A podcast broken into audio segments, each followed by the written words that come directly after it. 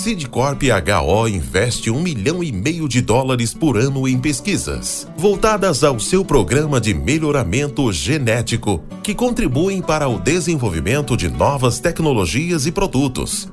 Quando adquire uma semente Sidcorp HO, o agricultor pode ter a certeza de que está adquirindo qualidade, performance e produtividade. Sidcorp HO uma empresa presente em todos os elos da cadeia de sementes.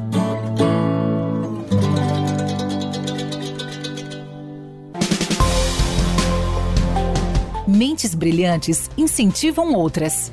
Crônicas do Agro. Com seus especialistas e líderes comentando, opinando e analisando diversos assuntos através da sua ótica e de sua experiência.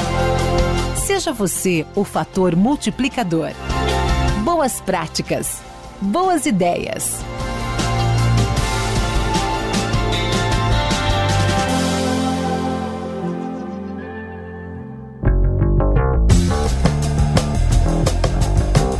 Olá, meus amigos. Meu nome é Divino Ronaldo, sou jornalista e radialista, apresentador do programa Morada no Campo na Rádio Morada do Sol FM 97,7 de Rio Verde, Goiás, e fundador dos podcasts Agro e Prosa e Minha História com Agro. E o tema do nosso bate-papo de hoje será E Viva o Agro! O Brasil tem em seus ombros um pesado fardo que lhe é cobrado a todo instante: fornecer o alimento que o mundo precisa. Por mais que isso pareça algo extremamente bom, ao mesmo tempo tem o seu peso. Em muitos países, produtores têm sido hostilizados e tratados como seres de segunda categoria. Em nome do meio ambiente, lhes têm sido imputadas sérias injúrias. Querem recuperar o seu passivo ambiental de décadas ou até milênios, e para isso tentam frear a produção de alimentos. Ao mesmo tempo, trazem para as discussões políticas a tão propalada segurança alimentar se queixam dos milhões que padecem na pobreza e em lautos banquetes e infindas reuniões tentam discutir o futuro do planeta. Ou o agro é bandido ou é mocinho. Não dá para ser os dois ao mesmo tempo.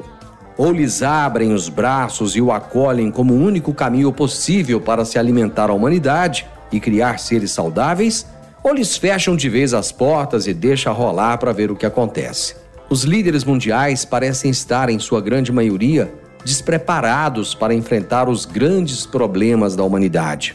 Parece que temos crianças brincando de governar em todos os continentes. Falta hombridade e caráter daqueles que detêm o poder em suas mãos e que podem fazer deste um mundo melhor. Entram em discussões e debates que não compreendem e querem ouvir opiniões de quem menos entende ainda. Os grandes pesquisadores e cientistas não são ouvidos por quem precisa ouvir.